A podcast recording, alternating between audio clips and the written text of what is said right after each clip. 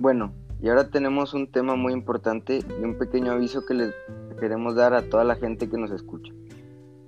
Si quieren saber si tienen posibilidades de tener COVID, escuchen muy bien esto. Primero hablaremos sobre los historiales clínicos. Los historiales clínicos son formularios que se basan en el perfil de una persona y su propósito es saber si este individuo cuenta con algún problema de salud o algún síntoma inusual. Hoy les tenemos un formulario que ustedes pueden contestar desde casa sobre si usted o algún conocido podría llegar a tener COVID-19.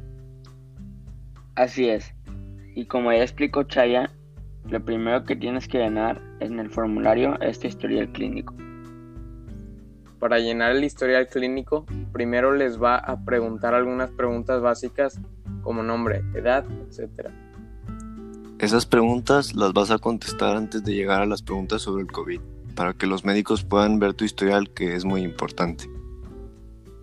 Las preguntas que sean de sí o no, tienes que ponerles una X en la opción que sea tu respuesta, y las que te pide escribir, favor de escribir con una letra legible.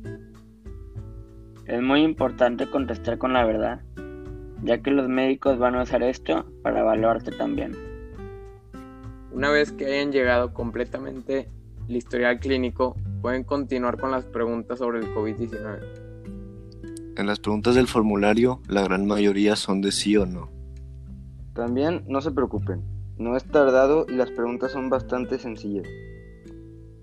Es correcto. Son preguntas como por ejemplo, ¿tienes dificultad al respirar? ¿O has tenido contacto con alguien que tenga COVID-19?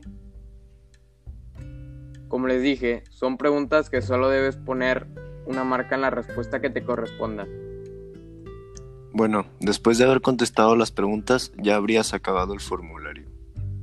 Así es, solo lo entregas a los médicos y ellos te dirán si deberías de ir a hacerte una prueba.